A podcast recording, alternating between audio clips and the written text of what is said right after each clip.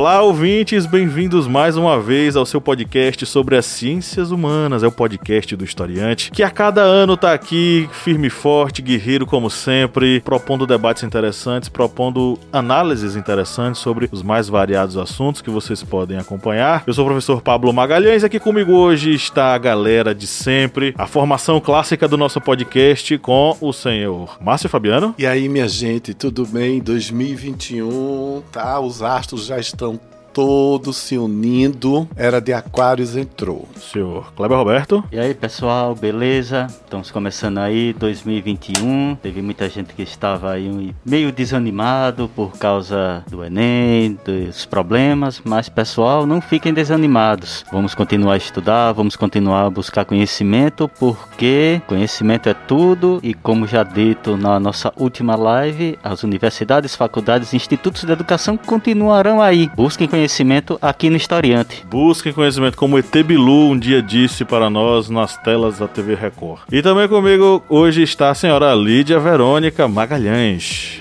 Olá, pessoal. Bom retornar. Estarmos todos juntos após um 2020, separados e tristonhos, cada um em sua casa. Isso mesmo. Estamos aqui com o desejo de que a vacina chegue logo para todos nós. Aquela que foi desdenhada um dia pelo líder do executivo brasileiro e que está fazendo tanta falta para todos nós. Vamos deixar registrado o nosso abraço para todos os nossos amigos nortistas, em especial o pessoal de Manaus, na batalha incansável dos seus profissionais de saúde e demais indivíduos aí envolvidos com a saúde pública no norte, no Amazonas e em Manaus. Né? Um grande abraço a todos vocês. E hoje é dia de a gente debater. Deba, debater.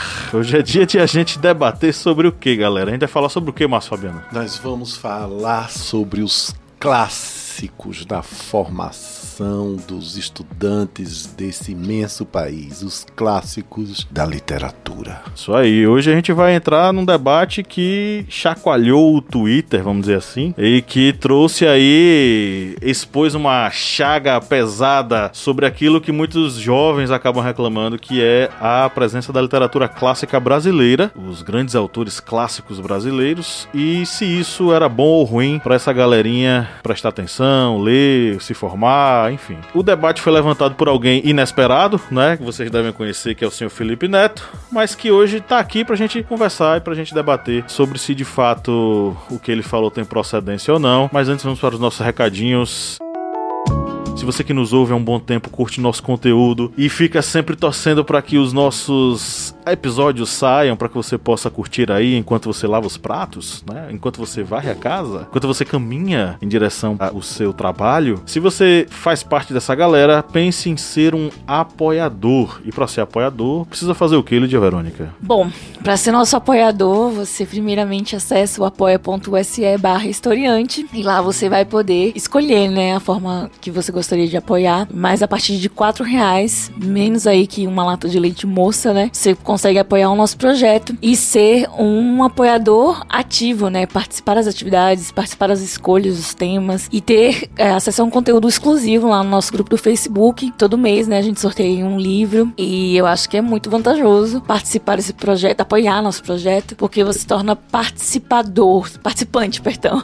Se torna um participante também do, da família historiante, né? Quem tá assistindo a gente aqui, os apoiadores estão vendo. Um dos livros que será sorteado tá aqui na minha mão, chama-se Estas Verdades Verdades, da Jill Lepore, um livro sobre a formação dos Estados Unidos, né? Então tá aqui para você. Seja um apoiador, participe, porque vamos sortear esse livraço que nós recebemos dos nossos parceiros da editora Intrínseca. Um grande abraço para todos vocês aí que fazem a editora Intrínseca e nos enviaram este livro, entre outros livros. Tem muita obra bacana que será sorteada, então pegue o recado da senhora Lídia Verônica e se inscreva, vá lá no apoia.se barra historiante e é uma coisa tão barata, né? Custa 4 reais mensais, que não dá nem o que, Kleber? 4 reais não dá nem um sexto do leite condensado comprado com o cartão corporativo do executivo, né? É, dá um chiclete, dá um chiclete utilizado na aeronáutica, mais ou menos. É por aí, né?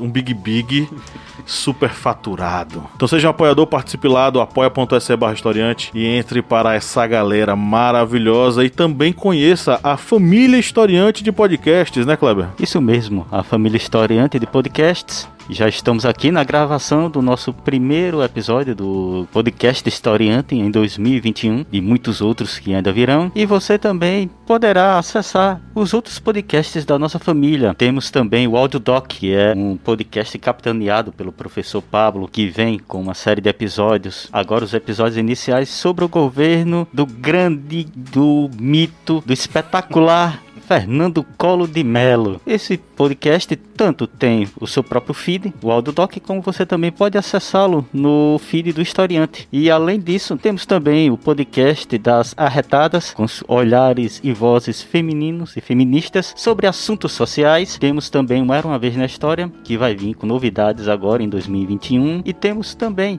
o correspondente de guerras, que também está vindo com novos episódios, agora com a participação do Brasil na Segunda Guerra Mundial. Aguardem. É isso aí, é muita coisa para você e a gente faz com muito carinho para que você possa acompanhar todo esse conhecimento histórico e principalmente esse conhecimento nas ciências humanas. Então, conheça, acesse, participe dos podcasts da nossa família, que é uma família muito unida e também muito ouriçada. Vamos agora para o nosso editorial, galera.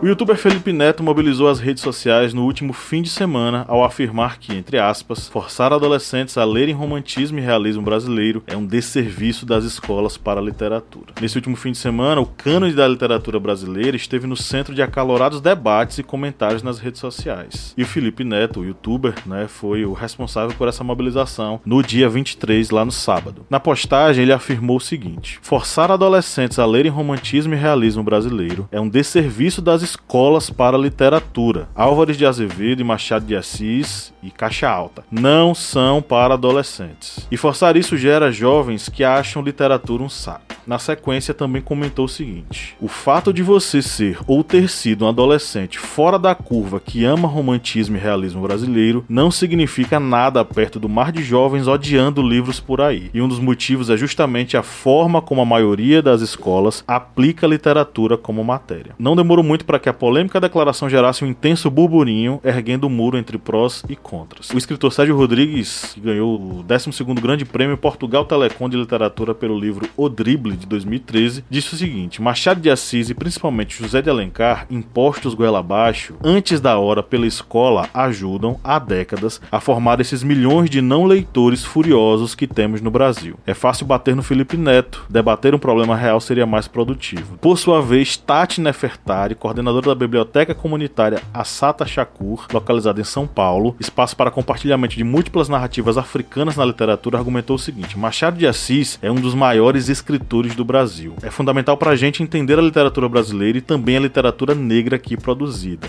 Dizer que ele não é para adolescentes é um erro enorme. Há várias maneiras de se trabalhar um autor fundamental como ele. Para ilustrar o argumento, junto ao texto ela postou fotos de algumas adaptações em história em quadrinhos das obras do bruxo do Cosme Velho, o bom e velho Machado de Assis. Uma coisa nós precisamos destacar aqui: um clássico é um clássico justamente porque é um livro que nunca deixa de dizer o que tem a dizer. Lembro-me de minha própria experiência de leitura. Na infância, eu fui exposto aos gibis da Turma da Mônica e aos livros infantis de contos e histórias de bruxas e heróis. Na adolescência, com certo gosto, li meu primeiro livro mais pesado, Viagens na Minha Terra, do escritor português Almeida Garrett. Em especial, esse livro tinha uma narrativa que era feita em formato de impressões de viagem. E ela, dentro dessa narrativa, trazia uma outra narrativa, uma história dentro da história que me deixou profundamente intrigado. Lembro-me de pensar o seguinte, mas é a mesma história que eu tava lendo? Ao final da leitura eu fiquei confuso, mas ao mesmo tempo, e é isso que me deixa feliz, eu fiquei intrigado. E isso me impulsionou a ler mais. Entre Machado de Assis e José de Alencar, de obras como Moreninha, A Pauliceia Desvairada, do romantismo à Semana de Arte Moderna, como nós podemos mensurar a preciosidade dos clássicos para a formação dos alunos? E uma última dúvida, queridos colegas: com qual livro vocês iniciaram a caminhada literária de vocês?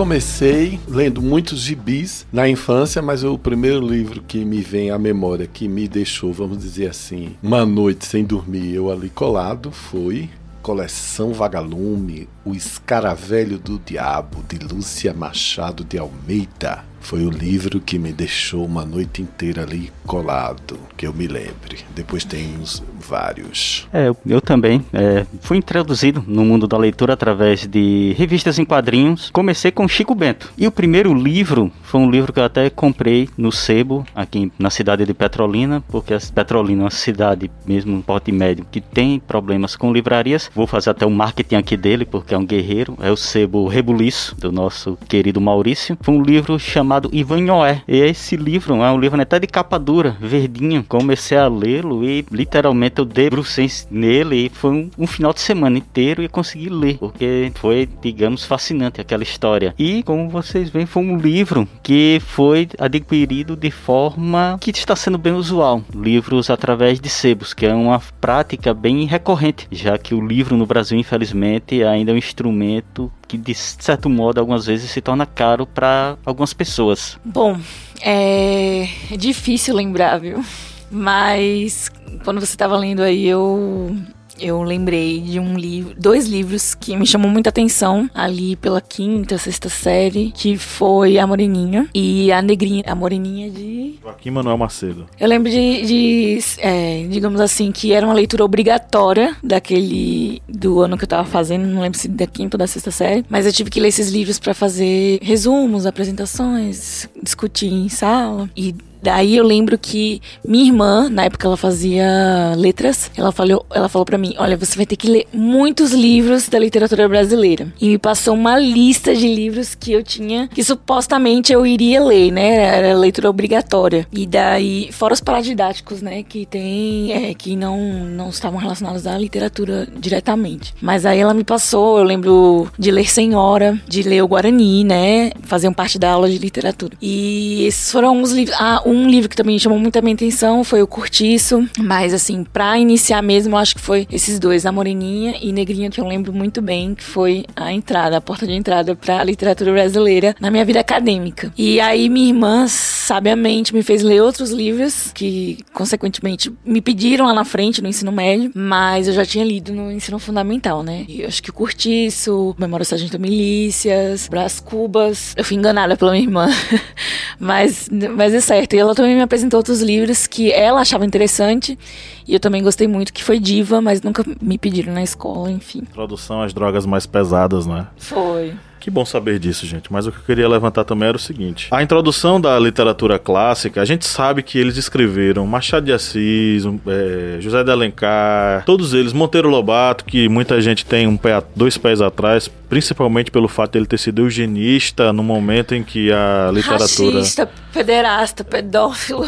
Ele era um tanto né, defensor do, da eugenia, inclusive, né? Uhum. Mas esse pessoal ele não escreveu para o nosso tempo, ele escreveu para o tempo deles obviamente. Contudo, como é que a gente consegue mensurar a preciosidade, a necessidade, a riqueza desse tipo de literatura para a formação dos jovens e para a formação desses alunos? Porque a primeira coisa que eu me lembro é o seguinte: como é que a gente pode construir uma leitura um tanto mais crítica e um tanto mais associada à brasilidade sem, por exemplo, conhecer a obra do Machado de Assis, que tem uma ironia fina, profunda e ácida, que traz e levanta questões ligadas, por exemplo, problemas raciais em pleno século XIX, sem perder a conexão com o hoje, sem perder a conexão com aquilo que as pessoas estão vivendo hoje. Eu penso muito sobre essa questão, é, principalmente porque somos, sou historiador, né? Eu e Kleber somos historiadores, a gente observa o passado a partir de dilemas do presente, que é a ideia, por exemplo, que a educação básica tem. A educação básica diz que o professor de história ele não vai fazer o passado pelo passado, ele vai a partir de um dilema do presente resgatar e debater e, e, e, analisar esse passado. A mesma coisa em relação à literatura. Como olhar a literatura desses clássicos a partir do olhar do presente? Aí me vem aquela questão crucial que Lídia fez ontem lá no Instagram e que Kleber fez quando ele chegou aqui. Ele me perguntou a mesma coisa que você perguntou lá no Instagram. Traiu ou não traiu? Capitu traiu ou não traiu o Bentinho? Esse é um clássico, né? Que é uma coisa fantástica. E é, e é uma piada interna de leitores da literatura brasileira, né? Porque quem não, não sabe não vai entender a pergunta. E é, o sentido da pergunta. E é aí onde a gente vê, por exemplo, na formação da leitura do, do aluno, uma primeira questão que é tão necessária, que é entender as metáforas porque quando a gente analisa e observa toda a história ali de Bentinho com a Capitu, a gente vai observar na narrativa a ironia, a ambiguidade, as né? insinuações, as ambiguidades, que são características tão necessárias para um bom leitor e um bom uma, uma pessoa que bem compreende e bem interpreta o texto, que tanto falta, por exemplo, na, na formação dos nossos jovens. Então, como pensar essa formação presente e passado? Eu tô dando uma dica aqui: observar o presente e passado a partir daquilo que que Machado pode nos ensinar. Nem tanto a leitura rebuscada, que eu acho também que é bom, mas nem tanto essa leitura rebuscada, mas principalmente os, as, as os estilos e as ferramentas da narrativa da literatura que Machado tão, usa tão bem. Sim. A ironia, a insinuação, aquela dissimulação típica das obras machadianas. Eu acho, inclusive, a, que Machado de Assis era bem, como é que fala? É, quando ele, ele instiga, né, a sua, a sua criatividade, né, o seu seu senso crítico. Eu acho que é, eu acho que é a coisa mais importante das obras de Machado de Assis é essa, esse despertar do senso crítico que a gente vai criando durante a obra, né? Quando o professor Pablo aqui falou sobre essa questão do historiador, dele pegar essas obras, por exemplo, as obras clássicas e trazer para o contexto sobre um olhar, uma perspectiva de uma análise de um fato atual, sempre me vem em mente uma obra de Raquel de Queiroz, o 15, dessa grande escritora, eu acho que foi a primeira mulher é, que foi receber o prêmio prêmio é, Camões de Literatura. E ela faz essa obra retratando os fatos ocorridos durante a Grande Seca de 1915 e sempre quando vemos questões relacionadas preconceito a esse preconceito com nordestinos, com os retirantes, sempre vem em mente o que ela descreve nessa obra, que faz parte de um clássico da nossa literatura. E essa obra, ela tanto tem o seu próprio livro, como também é um livro que em algumas escolas se utiliza de uma ferramenta que é muito importante para a leitura, que é a conversão de vários clássicos em HQ, em revistas em quadrinhos. Aqui em Petrolina mesmo tinha um colégio particular que utilizava o 15, a obra de Raquel de Queiroz, não como livro ou um livro paradidático, mas como uma revista em quadrinho, uma revista adaptada. E isso é uma importante ferramenta de inserção das crianças dentro desse contexto é, edu, da leitura, dentro de um âmbito educacional. Para mim mesmo, como já foi dito aqui, a revista em quadrinhos se torna uma ferramenta muito importante para esse acesso da criança para o mundo da leitura. Eu mesmo na escola, quando eu estudei, estudava em instituição é, pública, não tinha uma insistência na literatura nacional. Ainda ainda era, digamos, períodos finais de ditadura militar no Brasil, a gente sabe todo o processo educacional que veio da década de 80 para a década de 90, toda a defasagem que ocorria dentro desse processo. E um dos processos de defasagem era exatamente inserir os alunos dentro de um contexto de leitura. Havia essa defasagem que começou a ser bem revertida durante a década de 90, no período de redemocratização. Antes disso não, antes disso infelizmente havia muita leitura ufanista, leitura dos grandes heróis, dos grandes mitos, e exatamente um período que nós vemos que o público leitor acaba sendo um público que não é tão aficionado pela leitura. E aí faz esse gancho que a gente pode fazer com que o youtuber Felipe Neto ele acabou dizendo: há um grande público de adolescentes que não leem, mas o brasileiro, infelizmente, ele não tem essa ligação com a leitura. Não é o adolescente que não lê, não é somente a criança que não lê, o adulto, infelizmente, faz parte da nossa cultura, algo que é ruim da nossa cultura, de não ler. Tem vários obstáculos que fazem com que não, o brasileiro não tenha acesso à leitura, mas culpar professores, os grandes autores brasileiros, as grandes obras literárias brasileiras, culpar esses por serem responsáveis pelas pessoas não gostarem de ler, eu acho que chega a ultrapassar um limite da presunção, chega a, a extrapolar os limites da arrogância, ou então da própria ignorância, da burrice de uma pessoa para falar isso. É não entender o contexto onde está inserido os nossos adolescentes, as nossas crianças e os nossos adultos. Deixa eu só registrar a presença aqui de Flávio, nosso querido apoiador, tá aí com a gente. Inclusive ele falou aí, não foi, Kleber? Seu Flávio Santos, diretamente de São Paulo. Que terra ele- boa, terra da garoa. Que ele comentou o seguinte: não é a literatura, seja ela qual for, é o conhecimento e a criticidade que incomoda. É exatamente isso. Como eu acabei de citar essa obra, essa obra, por exemplo, que foi citada de Raquel de Queiroz, ela expõe um traço trágico da nossa história através de uma obra literária que é um clássico da nossa literatura.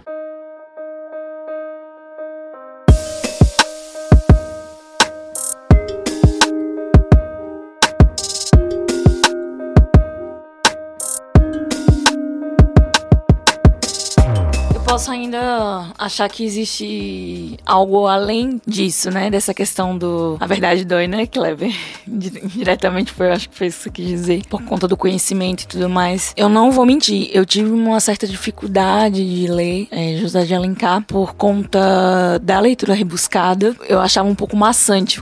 Quando eu li Senhora, foram páginas e páginas só pra descrever ela entrando dentro do salão, né? Eu acho que umas duas páginas, assim. E aí eu lembro que eu comecei a ler nossa, que. Gente, ela não entra logo, porque ele não fala. E ela entrou no salão linda, né? Ele, ele vai narrando, né? A riqueza de detalhes e tudo mais. Eu acho que. Que isso também é um reflexo, né? Essa questão dessa crítica de, do Felipe Neto é um reflexo da, da preguiça da nossa sociedade é, hoje que vive em prol da, da internet, da- das coisas instantâneas, do tudo ou nada, do agora e nunca mais, sabe? Essa liquidez, enfim, social que a gente vive. Eu acho que rola um pouco de preguiça de ler, né?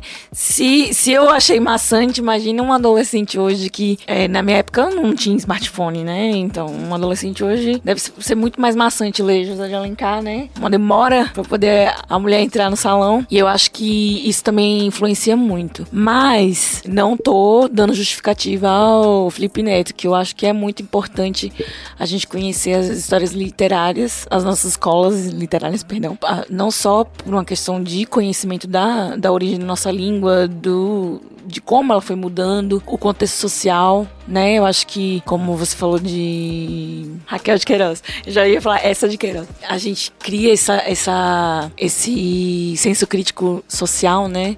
E passa a estudar também é, questões socioculturais, né? Não só a literatura, o momento da escola literária e o português, né? A gente cria esse senso crítico ou não, né? Se aliena, depende aí de quem seja. Mas enfim, do Twitter há um tempo atrás e é um assunto recorrente. Ele vai voltar e ele vai e volta com uma frequência interessante que é traiu ou não traiu. Né? Essa história do Bentinho é muito famosa e no Twitter é muito legal é, como as pessoas conseguem hoje interpretar essa história de várias outras perspectivas. Eu acho que talvez a crítica de Felipe Neto é, seja válida no sentido de opa, essa juventude não tá muito satisfeita com o que tá lendo ou realmente a gente precisa de novas abordagens. Não abandonar a literatura brasileira, mas de perspectivas novas. E aí no Twitter ah, eu vi vários, várias perspectivas sobre a história da Capitu, né, do Bentinho. E uma delas que eu achei muito interessante, inclusive eu precisava achar esse tweet de novo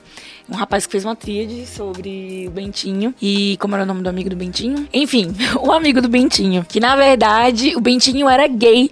e o problema dele com Capitu é porque Capitu era o objeto de masculinidade dele perante a sociedade. Escobar. E na verdade, e, ele- e a pessoa que estava narrando o tweet.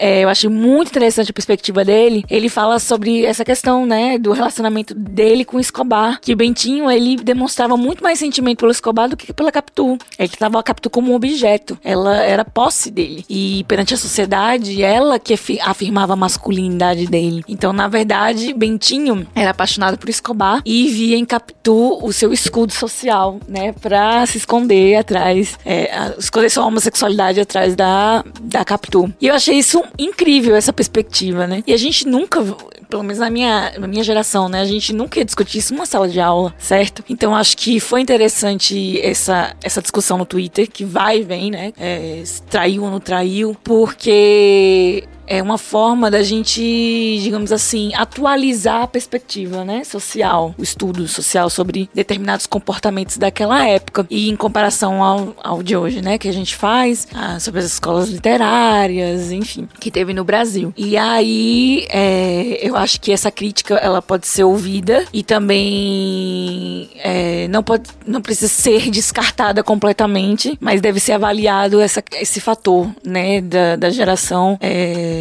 não gostar se sentir incomodada com a literatura. Mas às vezes é, o que distancia realmente é a perspectiva. Então acho que seria interessante, né, que a gente pudesse manter a literatura e trazer novas perspectivas sobre aquela novas críticas sociais, é, sem fugir das escolas literárias, né, que são clássicos que a gente precisa conhecer, interpretar, entender toda a evolução literária e social, né? Mas eu acho que seria interativo também, né, didático. É, é, trazer essas discussões mais atuais, né? Porque na minha geração a gente nunca discutia homossexualidade numa literatura brasileira dessa forma, né? E eu acho que seria interessante a gente olhar sobre novas perspectivas, as problemáticas sociais dessas literaturas. Talvez assim seja um pouco mais, digamos assim, interessante para novas, para as novas gerações. Mas jamais descartar o estudo dessas escolas literárias e da literatura brasileira. Eu queria começar é, esse nosso primeiro podcast de 2021 e aqui hoje fazendo uma homenagem a um grande livreiro desse país, que é Tarcísio Pereira, fundador da Livro 7, livraria que durante 30 anos foi um centro cultural na cidade de Recife, capital de Pernambuco, e por onde eu andei desde que para, para lá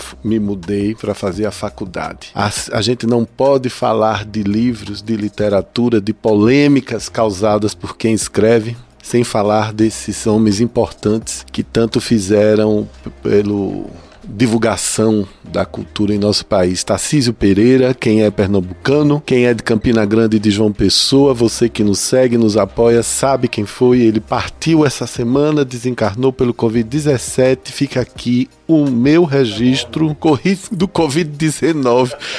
Covid-17, vocês sabem o que é, né, minha gente? É o número daquele partido que incomoda. Enfim.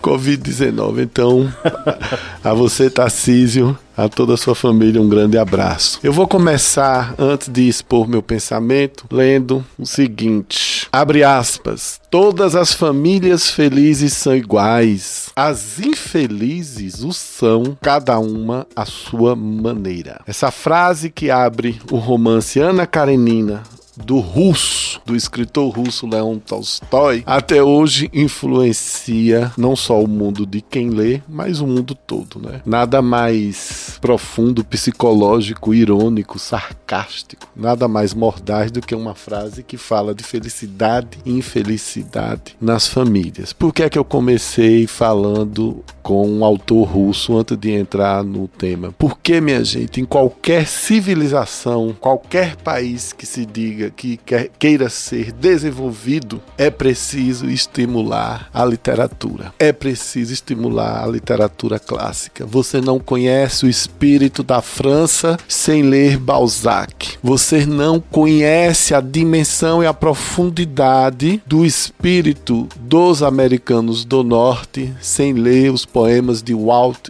Whitman. Você não conhece o que aconteceu com a, com a juventude americana dos anos 50 e 60 sem ler os beatniks, Jack Kerouac e todos os outros que tanto nos influenciaram. E você não conhece o Brasil sem ler Jorge Amado, sem ler José de Alencar, sem ler Raquel de Queiroz, sem ler Machado de Assis. Eu não sou pedagogo. Respeito muito as especialidades, os estudos e as disciplinas que existem aí, todas elas normatizadas, para que haja uma transformação. Quando alguém se propõe a educar, do outro lado tem alguém que está disposto ou está numa sala, né, necessariamente querendo ser educado, querendo receber informações. Então, então, eu não sou, minha formação não é em pedagogia, eu não quero entrar muito nesse mérito, embora eu acho que professor Kleber falou. Tocou nesse ponto. Lídia também, agora há pouco, tocou. É preciso que haja um olhar sobre como isso é apresentado, como essa literatura é apresentada pedagogicamente. Quando a gente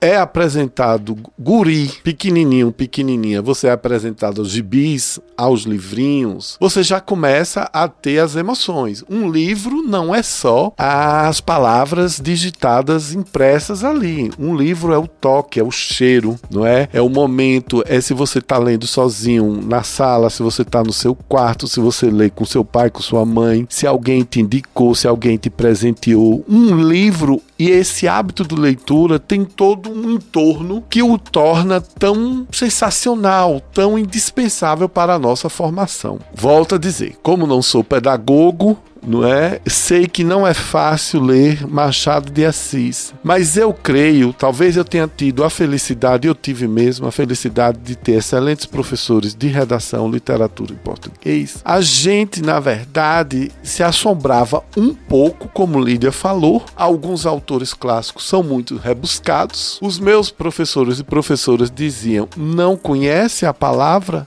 dicionário do lado" para cada problema, uma solução. A partir do momento que minha mãe, eu me lembro que foi mamãe que foi comprar um grande dicionário, acabaram-se os problemas, não é? Mas eu sei que nada é tão simplório assim. Com é, o em relação ao que Felipe Neto e ao que você, Pablo, falou no editorial sobre o, o escritor Sérgio Rodrigues, aliás, um ótimo escritor, eu, eu respeito a opinião deles e volto a dizer, é, não é assim tão fácil. Contudo, não deve deixar de ser estimulado, não deve ser, não deve ser deixado de ser apresentado aos adolescentes. Porque você só evolui, você só transforma o seu cérebro se você é apresentado a coisas que te desafiam, não é verdade? Por acaso algum de nós aqui, na hora que teve seu primeiro notebook, já sabia de tudo? Já sabia dar todos os controles, todos os controles? Não, nós não sabíamos. Até hoje eu sou de uma geração que vou continuar aprendendo até poder ter um, um mínimo de domínio sobre tecnologia para não ficar tão aperreado em tantos momentos. E isso acontece com a literatura. A literatura é uma graduação. A literatura é um, é um step by step, como diriam os americanos, é um passo a passo. Você lê algo, você gosta, você lê do mesmo autor, ou então procurou um autor semelhante. Você lê algo, você não gosta, você fala mal do que você não gosta para o seu amigo que acaba descobrindo que ele gosta e é por aí vai. Não é impossível se acostumar à literatura, seja ela de Machado de Assis ou dos outros eh, clássicos brasileiros. Quando eu li Infância de Graciliano Ramos, não é? Todos nós, é, em geral, fomos fomos apresentados a Graciliano Ramos com Vidas Secas, que é um livro que não é fácil, no sentido de que ele é pesado na, na, na narrativa, né? uma, é uma narrativa triste, mas não é um livro tão rebuscado assim. É um livro, inclusive, pequeno, curto, que deu origem a um grande filme, que deu origem a minissérie. Na verdade, eu acredito que ele seja fácil de ler. Exatamente. O tema que seja muito o duro tema, o e tema é duro, difícil, exato, é. Né? Exato. A famosa cadela baleia. E aí, o que é que acontece? Aí eu fiquei encantado com aquilo, mas aquele encantamento pesado, né? Ai meu Deus, a gente fica com pena de quem? Dos guris, da família, da cachorra, da, da seca, não é? De quem a gente fica ali com pena? E aí depois você vai se encantando com eu, eu fui me cantando com Graciliano Ramos e, e, e li é, Infância. Infância é uma das coisas mais sensacionais da minha que eu já li na minha vida, porque na infância de Graciliano Ramos ele trata ele trata de uma personagem que é sonsa, pirracenta, mas ela o faz isso não com exageros de retóricas, ela não grita, ela não faz, essa maldade não tá tão explícita, né? A personagem é bem descaradinha, é bem irônica. No interior, aqui onde nós estamos falando, não é? Pelo menos na cidade de Jaguarari, no interior da Bahia, aonde está a minha família materna, a gente usa o seguinte termo: mangar. Mangar significa tirar onda de sua cara. Eu hoje manguei do professor Kleber porque ele voltou ao estúdio, ele tá cabeludíssimo, ele tá ótimo, tá um gato bonito, cabelão. Isso é mangá. E o, a personagem de, de infância está lá, se des descobre que tem uma pessoa que gosta de mangar dos outros. Mangar é ironia. Gente, a gente só sofistica nosso pensamento e sofisticar não é tornar-se arrogante nem presunçoso, porque Kleber foi preciso mesmo. Cuidado quando a gente vai fazer umas análises. Você dizer determinada coisa sem ter um, um, um argumento forte por trás, você tá só tirando onda, tá mangando, mas não tem substância. Não tem tutano, como também se diz aqui no interior do Nordeste, né? Não tem a massa do tutano para poder dizer. Então é isso. Eu não acho não sei, Kleber e Lídia, qual a abordagem pedagógica mais eficiente para introduzir os clássicos aos estudantes brasileiros,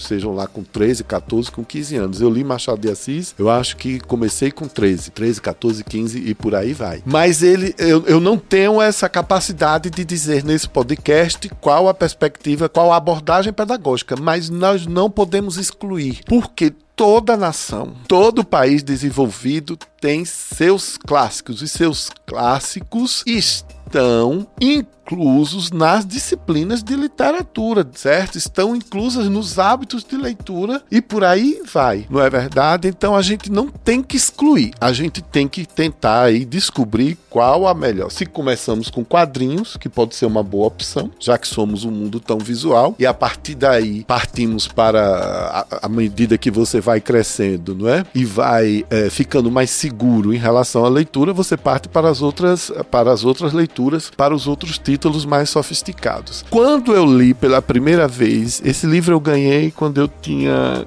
15 anos. Eu ganhei de presente de aniversário de 15 anos. Quando eu li 100 anos de solidão, não é? Que é um clássico da Colômbia, um clássico moderno do, do escritor Gabriel Garcia Marques. Né? Foi o primeiro livro que trouxe para o mundo uh, as narrativas de realismo fantástico. Quando eu li a primeira vez, eu fiquei doido. Eu disse: o que é isso? Que livro é esse? Não é? Eu fiquei maravilhado, sem entender uma parte, fascinado pela outra, mas guardei ele por muitos anos. Infelizmente, eu perdi numa dessas minhas andanças e mudanças pelo mundo. Eu li 100 anos de solidão três vezes. Então, volto a dizer, com 15 anos, que me deu um fascínio e um estranhamento, com mais ou menos 30 anos, que me deu um prazer imenso, porque você já está um pouco mais maduro, você percebe que história maravilhosa. E por causa de 100 anos de solidão, eu já li todos os livros de Gabriel Garcia Marques e li, tem cinco anos que eu voltei a, a reler pela terceira vez 100 anos de solidão e me lembro que terminei é, a leitura emocionada emocionado, comovido, porque os livros nos tocam, né? Nos nos fazem é, ir para outro mundo. É, vocês, que bom, minha gente. Eu estava meio esquecido. Na verdade, esquecido não. Eu estava afastado de Raquel de Queiroz. Tá aí que esse final de semana eu vou procurar Raquel para ler alguma coisa dela. Porque é outra mulher extraordinária que teve uma vida literária incrível. Ela veio do interior do Ceará. Depois a família foi pro, pro Sudeste, pro Rio de Janeiro. De lá ela foi se desenvolvendo. E, salvo engano, foi a primeira mulher a entrar na Academia Brasileira de Letras, não é verdade? Então, nós não, nós não nos tornamos um país. Se tá chato para o adolescente ler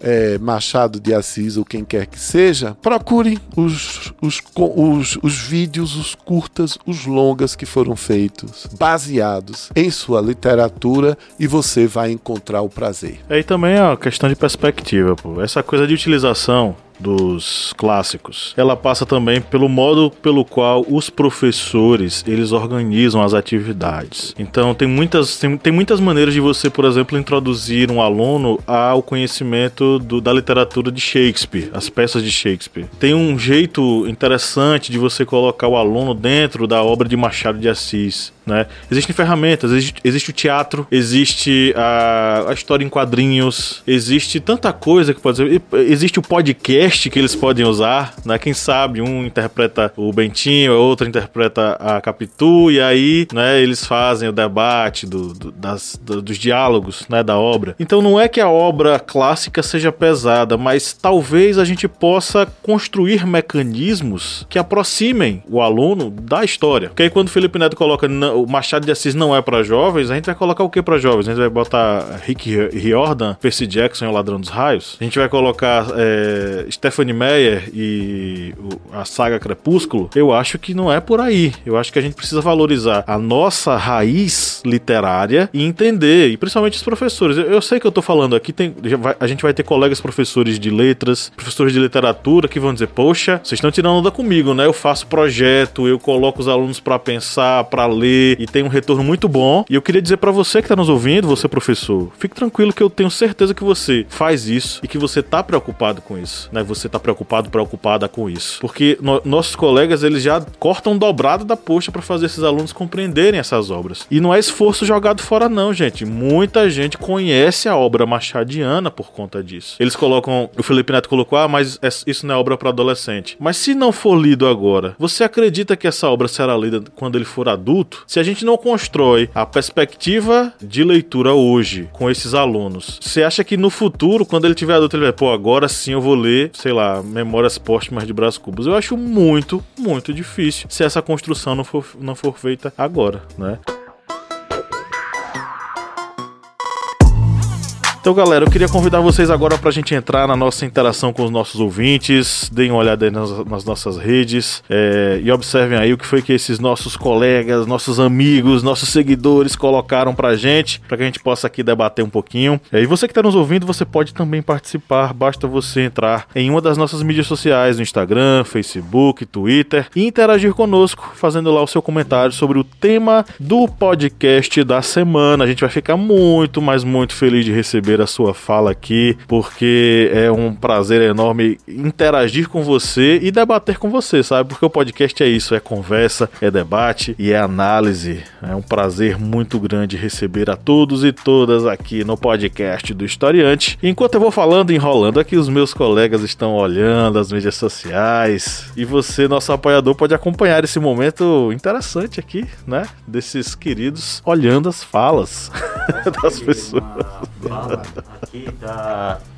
É da aqui da, da página Trem da História, que é peço pós-graduação História e Cultura de Minas, é, pós-graduada em Ensino de História. E ela mandou o seguinte: é, os clássicos são necessários, o que pode ser feito é uma adaptação. Clássico é clássico. Essa foi um, um comentário enviado por Trem underline da história. E como bem dito agora, parece que encaixa perfeitamente com o que o professor Pablo acabou de nos dizer. Os clássicos eles podem ser adaptados, uma peça teatral em sala de aula, um podcast, uma contação de histórias em que cada personagem vai é, narrar como se fosse um determinado personagem. Tudo isso vai fazer a interação desse aluno com esse conteúdo literário. Realmente, se um professor chegar, por exemplo, com um calhamaço de livros, ó, vocês vão ler esse os miseráveis aqui, ó mil páginas aqui, tom para você, boa sorte. O aluno realmente ele vai ficar assustado, porque infelizmente o aluno ele não tem uma proximidade tão grande com a leitura. Muitas vezes ele vai ler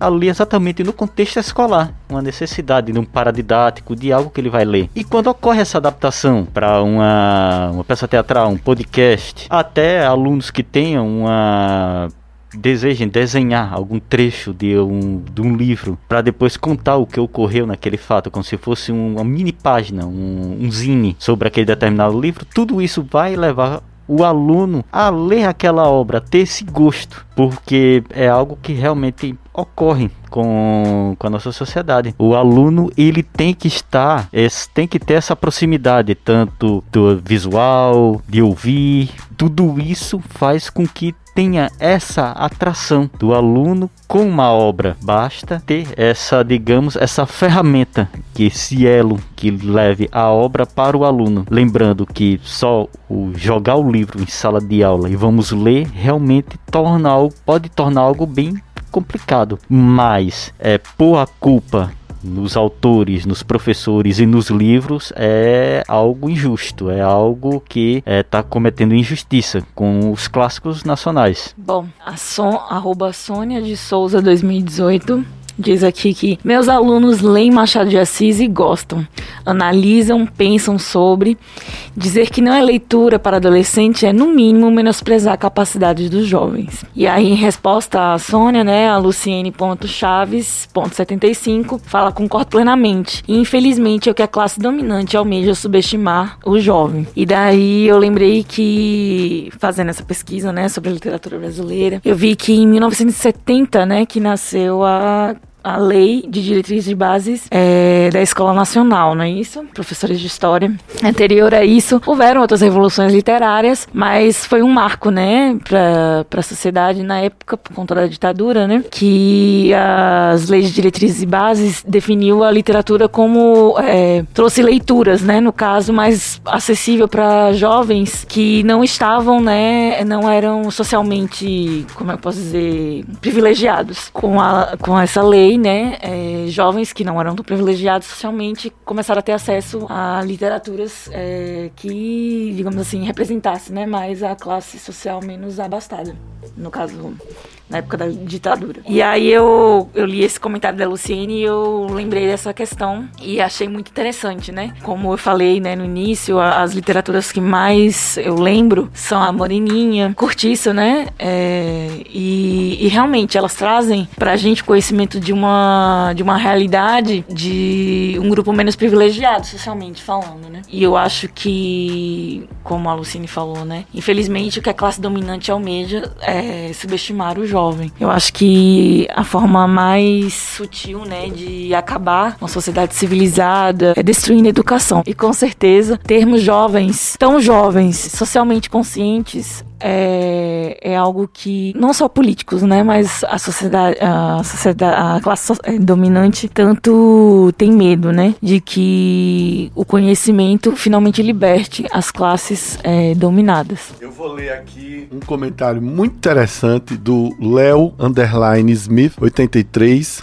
e eu fui checar o perfil dele ele é professor, músico e cozinheiro nas horas vagas. Léo, já estamos em sintonia porque eu também sou um cozinheiro nas horas vagas. O Léo diz o seguinte: muita gente opinando sem ter ideia do funcionamento de uma escola pública. Imensa maioria dos alunos chega ao ensino médio sem um pingo de gosto pela leitura. Uma série de erros na base fazem com que o aluno tenha, abre aspas, preguiça, fecha aspas, de ler. Aí a solução apontada enfie um clássico de literatura abre aspas, pesada. Sim, eu acho Machado de Assis literatura pesada, para um jovem com celular na mão, principalmente. Particularmente, só fui ler clássicos e ter gosto por eles após ter tido o prazer pela leitura, despertado por autores mais, aspas, rasos, simplistas, como um Sidney Sheldon, por exemplo. A internet reflete a vida real quando se fala de educação. Temos um caminhão de especialistas, ele coloca em parênteses, muitas vezes como mestrado, doutorado, que entendem tudo da teoria e têm zero prática na vida destaque. Não vi o youtuber, não tenho para, paciência para youtubers, mas superficialmente ele está coberto de razão. Nós professores concorremos com N atrativos pela atenção do adolescente. Enfiar leitura pesada sem base é apenas uma forma de manter a educação no patamar em que ela se encontra, cheia de mestres e doutores com receio de descer do pedestal e viver a educação real. Léo, você, hein? Tocou aí em várias feridas. Gostei muito, Léo. Seja bem-vindo. Primeiro eu queria te responder dizendo o seguinte: adorei que você falou de Sidney Sheldon. Eu li muito Sidney Sheldon, que era um maior best-seller é, lá nos anos 80. Era um autor americano, roteirista do seriado que fez muito sucesso chamado A Gata e o Rato. Quem tem mais de 40 anos assistiu isso na Globo, passava dia de terça, se eu não me engano, depois da novela. E Sidney Sheldon é de fato um, um autor de fórmulas fáceis. Ele escrevia é, seus romances, tinha sempre uma mocinha, intrigas e, e etc, etc. Sidney Sheldon ali- Suspense, algum assassino que tinha que ser É. descoberto. eram filmes, eram livros muito fáceis para se transformar em cinema, porque ele foi roteirista de cinema, inclusive. É, é como você falou, Léo, eu respeito a sua opinião. De fato, eu não acho que tem uma fórmula pronta para resolver isso de uma vez. Não vejo problema nenhum de alguém eh, estar lendo Sidney Sheldon, como você, como fez na adolescência, gostou e começou a se instigado a ler outras coisas. É como eu falei, literatura é um passo a passo. Eu não preciso necessariamente ir pela rua tal. Agora, teve uma outra pessoa que, que disse aqui o seguinte: é preciso estimular outros clássicos da literatura brasileira. Adorei essa dica. É preciso estimular mais Jorge Amado, mais Graciliano Ramos, mais Euclides da Cunha. Euclides da Cunha, que também bem, é um autor rebuscado. Agora, Euclides é uma, uma questão que é, extrapola até mesmo a- o tema, porque a própria escrita dele é uma escrita no momento literário da gente, onde a ideia dominante era aquela ideia da escrita é, cientificista e também aquela escrita meio parnasiana, que é aquela coisa descritiva, bem dura. Então, quem pegar o, o livro, os- os- as obras dele para ler, principalmente a análise dele sobre Canudos, vai encontrar uma leitura pesada, cientificista e eugenista. Então, a gente tem todas essas, essas possibilidades. Eu sempre respeito os colegas professores. é, eu não sou professor de literatura, eu sou um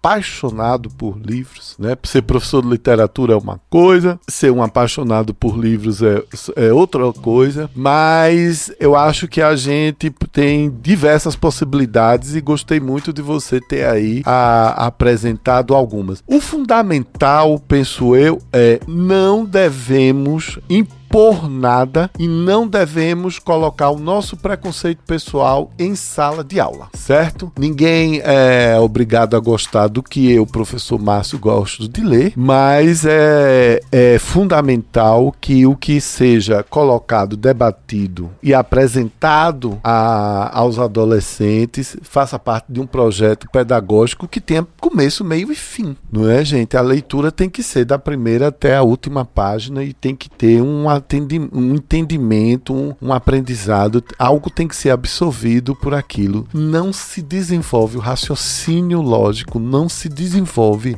a inteligência sem a leitura. E os clássicos são todos necessários. Eu vou ler. Posso ler aqui só uns comentários? Bom, arroba Faber Cavales falou aqui: os clássicos não são problema, e sim são mal trabalhados na- nas escolas. E esse youtuber fala sem profundidade do fato, como sempre. A outra aqui foi arroba professora Célia G. Não é porque uma literatura não é do nosso próprio tempo que não seja atual, ou não possa ser lida. Ao contrário, tal é sua importância que é chamada de clássico. E por último, vou ler aqui o comentário da pa arroba Paulinha, com dois As, underline Magno. É claro que é preciso contextualizar os livros clássicos com o cotidiano vivido por esses adolescentes. Por exemplo, é possível discutir racismo lendo Machado de Assis, entre outros. Mas é algo muito grave uma pessoa que influencia tantos adolescentes falar algo desse tipo sem se preocupar com as consequências. Bom, resumidamente, realmente, a gente precisa. Clássico é clássico por algum motivo, né? E eu acho que é importante a gente, sim, conhecer os clássicos, não esquecer que a gente tem que estudar aquela abordagem e aquele ponto de vista histórico sobre aquela, aquela escola clássica, é, sobre essa é, escola literária, perdão, mas é, também a gente pode fazer novos apontamentos, né? Como eu falei lá no início, e eu acho que essas três professoras, no caso, elas estão defendendo clássicos que eu acho que é o certo mesmo. Não abrir mão deles, mas trazer novas discussões para os clássicos. Foram muitas interações, né? Muito obrigado aí, galera, pelas interações. Foram mais de 40 comentários e todos muito interessantes, o que prova que esse tema não se esgota aqui. Sem dúvida. Só que a gente precisa contextualizar no seguinte aspecto. O Felipe Neto falar que literaturas clássicas não são para jovens, tá errado. Literaturas clássicas é para quem quiser, é para quem quiser ler. E eu compartilho com, a, com, aquela ideia de que existe um clássico, dê para uma pessoa ler. Não esconda dele, não guarde ele. Não vamos fazer como o Fahrenheit 451. Fahrenheit 451, os livros são jogados na fogueira, são queimados. E os bombeiros, que são chamados de bombeiros, eles não são bombeiros, eles são queimadores. Né? Então, o que a gente pode dizer, os clássicos eles devem, precisam ser lidos o tempo todo. Agora, como isso chega até o jovem, como a gente monta o espaço e monta a proposta para o jovem, é que pode ser discutido, debatido e repensado da melhor forma possível com a ideia de estímulo. E quanto mais estímulo a gente conseguir, quanto mais ferramentas e mecanismos a gente conseguir disponibilizar para esse jovem para que ele possa ter acesso e curta aquela leitura, a gente deve fazer. O espaço da escola não deve ser o espaço da morte da curiosidade, deve ser o espaço da, do, do, do despertar dessa curiosidade em diversos aspectos. Eu acredito que as obras clássicas elas servem para isso. Elas estimulam, elas é, forçam a gente né, a pensar e a melhorar, enquanto é, é ser é, ciente, né? Uma pessoa que tenha conhecimento, que tenha é, pensamento, uma pessoa racional, uma pessoa que raciocina.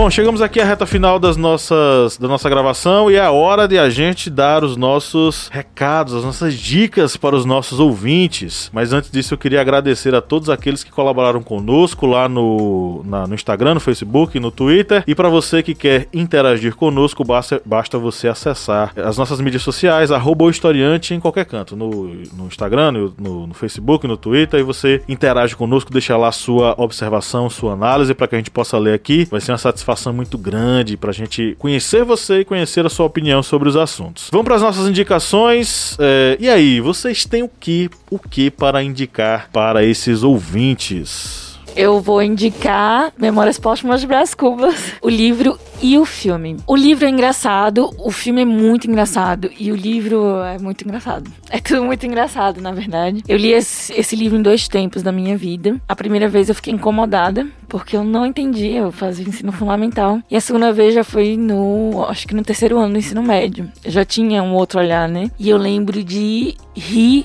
alto lendo o livro, por conta, né, que ele, ele tem uma narrativa fluida, né, do pensamento e da, da lida. Ele tá narrando e tá comentando, e tá fazendo os apontamentos dele. E, é, e o filme é nada mais do que o, o livro. Eles pegam bem o texto do livro e passa pro filme. É um filme bem antigo, eu acho que a qualidade é bem ruim se alguém achar aí pela internet, mas eu acho que tem no YouTube. E vale a pena também assistir, caso você tenha preguiça do livro, né? Talvez, inclusive foi, eu li o livro no ensino fundamental, assisti o filme e fiquei com vontade de ler o livro de novo. E aí eu li o livro de novo, já com outra perspectiva. E é uma das minhas obras preferidas, inclusive. E é isso que eu vou indicar: Memórias Póstumas Brás Cubas. Qual é a música, Lídia Verônica? Amor, I Love You, de Marisa Monte. Ok, Amor, I Love You. E outra são duas. É a minha segunda música, né? A primeira foi Amor, I Love You, da Marisa Monte. Mas só porque o Arnaldo Antunes declama, né? Um poema no meio da música. E, e, é muito famoso, né? O amor é fogo de arte sem se ver e é esse, né? Gente, qual? é outro, né? Tinha suspirar. É isso mesmo. Tinha. Enfim, é essa música Mora I Love You da Marisa Monte e vou não por prestigiar, né, mas os nossos colonizadores portugueses que por meio dos jesuítas, né, trouxeram a literatura para para ensinar o português pra gente, mas vou trazer uma cantora portuguesa, Deolinda, com a música Um contra o Outro, que é uma música muito divertida. Eu acho muito interessante o jogo de palavras da música e ela quer dizer que pra você sair de casa e, enfim, tem mais lá fora para você aprender, para você viver. Enfim, é isso. Bem, como obra, vou sugerir uma das obras que para mim é um dos maiores clássicos, se não a principal obra de Ariano Suassuna. Muita gente vai dizer O Alto da Compadecida, mas para mim o grande romance de Ariano é A Pedra do Reino e O Príncipe do Sangue do Vai e Volta. Esse, para mim, é um livro com quase mil páginas, mas é um livro espetacular. De, de Ariano Suassuna e vale a pena você acompanhar toda aquela história que vai iniciando com uma história que realmente ocorreu no interior é, de, de Pernambuco, que foi o sacrifício humano na Pedra do Reino. Ele já se inicia a história com o livro com essa história. Já temos ali as notas introdutórias com esse, com esse episódio. Não vou contar mais, vai sair spoiler, mas vale a pena você ler. Vai, é um livro que pode assustar num primeiro momento, você vê o tamanho dele, mas você fica ali preso naquele livro e vale a pena acompanhar esse grande clássico desse grande autor brasileiro de Ariano Suassuna, A Pedra do Reino. E como música, eu tava tenha pegando já esse gancho de Ariano Suassuna, eu tava pensando em músicas da do quarteto Armorial. Aí tem Deixa eu até verificar aqui duas músicas do Quarteto Amorial, porque quem não sabe, o Quarteto Amorial foi um projeto de, de Ariano Suassuna que era trazer obras clássicas, músicas clássicas para um contexto nordestino. Era o, proje era o projeto Armorial. E tanto tem o Quarteto Armorial como tem também a Orquestra a, é Armorial. E essas músicas, tanto da orquestra como do quarteto, ele tenta trazer esse aspecto mais clássico como é, a música regional. Você vai ver uma pegada que muitas vezes vai ali misturando, digamos, um, muitas vezes chega próximo de um Mozart, Beethoven com aquele música de pé de serra. É, posso destacar algumas músicas que eu acho que vai estar disponível no, no nosso agregador de podcasts. Aquele verdinho, eu não vou fazer marketing dele porque não está pagando pra gente. É, pode ser tanto como é, Aralume, é, um toque de classe, é, do romance ao galope. Pode ser esse é, um toque de classe e pode ser também é, do romance ao galope nordestino. Minha dica hoje eu vou ler. Nunca pude entender a conversação que tive com uma senhora há muitos anos. Contava eu 17 ela 30. Era noite de Natal. Havendo ajustado com um vizinho irmos à missa do galo, preferi não dormir. Combinei que eu iria acordá-lo à meia-noite. A casa em que eu estava hospedado era do escrivão Menezes, que fora casado em primeiras núpcias com uma de minhas primas. Esse é o trecho inicial do conto Missa do Galo, de Machado de Assis. É um conto incrível, considerado um dos mais bacanas da língua portuguesa. Se tornou um curta com Fernanda Montenegro e, como vocês veem, o que é que a literatura, o clássico nos faz. Nos deixa absolutamente curiosos, mas obviamente, como se diz, eu não vou dar spoiler. Você vai ter que ler para saber o que é que acontece no final desse conto. E as músicas eu vou indicar. Uh, a primeira é Avorrai, de Zé Ramalho, porque é uma maravilha eh, de canção onde você vai perceber o que é que a gente pode fazer com as palavras na língua portuguesa. Zé Ramalho, que foi um grande leitor de clássicos. Ele fala isso em suas diversas entrevistas, não é? Então ele só se tornou esse cancioneiro nordestino. Eu acho que Zé Ramalho expressa muito bem não só o Nordeste, mas a brasilidade.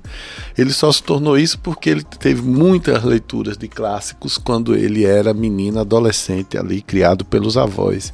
E a outra música é o poema Fanatismo. Fanatismo é um poema de Flor Bela Espanca que era uma poeta portuguesa lá do, do, do, final do começo do século passado, 1900 e alguma coisa. Ela escrevia sonetos muito lindos E um desses que eu considero o soneto mais perfeito que eu já li em minha vida, que se chama Fanatismo. O cantor cearense Fagner um dia fez uma versão musicada. Ok, minha gente? Não tenham medo dos clássicos, não. Não tenham medo das palavras, não. A gente um dia sempre vai se emocionar com elas. Isso mesmo. E eu vou concluir dando as minhas indicações. Primeiramente, eu vou sugerir que vocês. É, vamos lá. Ah, mas a leitura é tão difícil. Ah, mas a leitura é um saco. Ah, mas. Enfim. É, minha sugestão para início de leitura para vocês é que vocês comecem com coleções especiais selecionadas, como a coleção é, Para Gostar de Ler.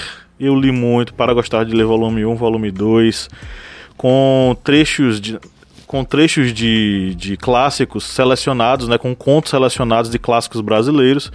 Então eu acho que para gostar de ler é uma, uma viagem bem interessante para que você possa começar a desenvolver o seu gosto pela leitura. E minhas sugestões de música para nossa playlist especial aí para vocês ouvintes. É, primeiro uma música do nosso cancioneiro nordestino, do nosso forró é, e de um dos seus principais expoentes, que é o Dominguinhos, que é a música Lisbela, que foi tema da música do filme Lisbela e o Prisioneiro. Fica aí uma segunda dica para que vocês é, assistam.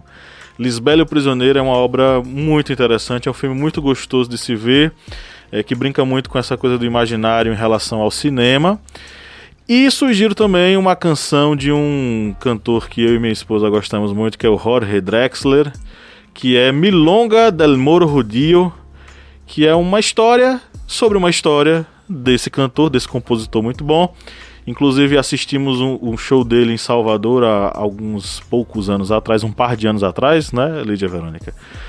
Que foi uma, uma, um show que uma grande experiência muito bacana que envolvia música, história, poesia, né, e o respeito e a reverência do Jorge Drexler a um dos nossos conterrâneos aqui, viu, Márcio? Que é o é João Gilberto. Ele, inclusive, tinha o seu João Gilbertário, ele dizia assim.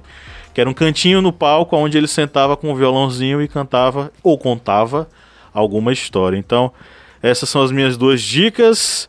E chegamos ao final de mais uma gravação de podcast, todos nós aqui reunidos, gente. Olhem para as câmeras e dêem um tchauzinho para os nossos apoiadores que estão agora assistindo a nós, né? É, foi um prazer enorme estar aqui com você. Ali, Márcio, naquela ali, naquela ali. Não, nessa daqui. a gente é naquela. Um grande abraço, apoiadores. Muito obrigado por nos acompanharem aqui. E você que está nos ouvindo, você também pode acompanhar. Basta ser um apoiador com quatro reais mensais. Você acessa aqui as nossas gravações, vê as nossas carinhas nos vídeos e principalmente acessa o nosso conteúdo exclusivo, tá? É, uma última mensagem, apoiadores, aguardem. Essa semana tem sorteio e o livraço, é um livraço da editora intrínseca. Essas verdades da Jill Lepore, a, forma, a história da formação dos Estados Unidos. Vocês não perdem por esperar, esse sorteio vai ser bem bacana, bem badalado. Um grande abraço a todos vocês e no 3, olha só que bacana, mais uma vez, depois de quase dois anos, sei lá. Vamos dar um tchau coletivo, um, dois, três. tchau. tchau.